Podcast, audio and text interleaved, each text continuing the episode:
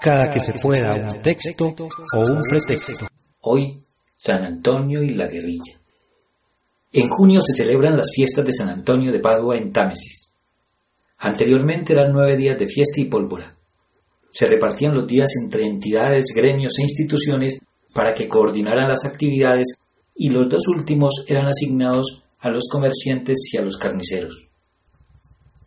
El último, que era el de los carniceros, era un espectáculo vertiginoso.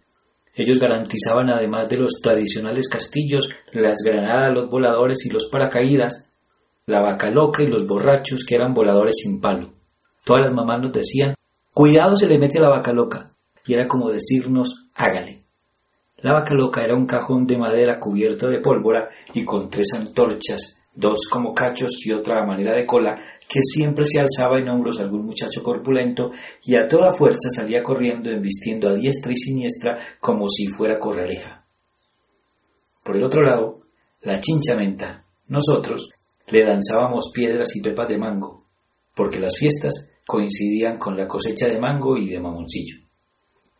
Las fiestas eran nocturnas. Después de misa todo el pueblo se apostaba en el parque y en las escalas del atrio a ver quemar los castillos que eran guaduas con juegos pirotécnicos unidos por una mecha que los iba encendiendo en escala uno tras otro de forma ascendente.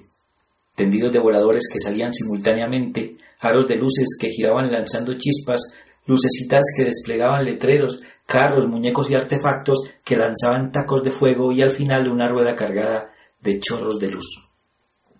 El ritual consistía en que apagaban las lámparas del parque para encender los castillos y de ipso facto se veían nubes de pepas de mamoncillo, pues cada uno de nosotros se gastaba la ración en bolsitas de esta fruta. Se rumiaban y en la misma bolsa se guardaban las pepas para lanzar sin importar a quién, y no faltaba el que también tiraba pepas de mango, Cualquiera que tuviera entre 12 y 17 años tenía licencia para descalabrar y para ser descalabrado. La infancia y la adolescencia de un tamesino debe tener algún recuerdo de una quemada o de un guarapazo de mamoncillo en fiestas de San Antonio, así como de carreras tras las varas de los voladores para luego con ellas atrapar los paracaídas, unas lucecitas que caían lento porque tenían un paracaídas de plástico de colores, un tesoro canjeable en el colegio.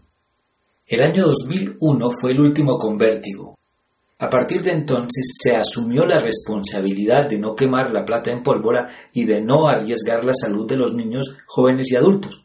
Era como si se hubiera descubierto que los niños y los adolescentes ya no eran los de antes, que parecían a prueba de caídas, guarapazos, quemadas y serenos, y no se sabe cómo salían siempre bien librados de semejantes riesgos. Pero ese año quedó para la historia un cuento monumental. Era el último día. Estaban reunidos unos cinco mil tamesinos. Los castillos estaban dispuestos. Eran cinco y en la mitad estaba el de tiro fijo, un castillo casi emblemático en el que ponían dos muñecos, uno azul y otro rojo a darse bala. Un muñeco representaba tiro fijo y el otro a sangre negra. Cada uno tenía un cañón y de éste salían bolas de fuego disparadas al público.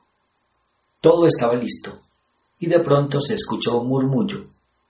Se entró la guerrilla. Era un comentario que había salido desde Santa Ana, bajado por Sergios hasta Saratoga y Punta Brava, había pasado por la Casa de la Cultura, el Hotel Turismo y la Discoteca La Barra para llegar al parque como un polvorín. Era un susurro entre la multitud hasta que el padre Rodrigo dijo desde el atrio por el micrófono Tengan calma, pero parece que se entró la guerrilla. Y ahí sí reventó el pánico un grupo de paramilitares, porque cuando eso eran permitidos, salieron corriendo rumbo a la salida del pueblo. El alcalde se empretinó una pistola y salió corriendo para el comando, pero prefirió meterse a la gallera porque le pareció más segura. A una señora que vende fritos se le cayó una pipeta del susto y eso empeoró la situación porque gritaron ¡Ya están tirando pipetas! Unos se chocaban entre otros y en medio del pánico se formaron grupos que se escondieron en las afueras del parque. Zapatos, tacones y chanclas quedaron enredadas en las rejas de desagüe, algunas con dedo y todo, y no podía faltar el gracioso que le echó candela a los castillos agravando todo. A los pocos minutos llegó un avión fantasma y un helicóptero artillado, que de haber llegado antes hubiera podido sorprender a tiro fijo dando bala. Pero ya no quedaba sino el humo y la imagen del parque desierto de Támesis, un pueblo conservador que toda la vida le tuvo miedo a las guerrillas.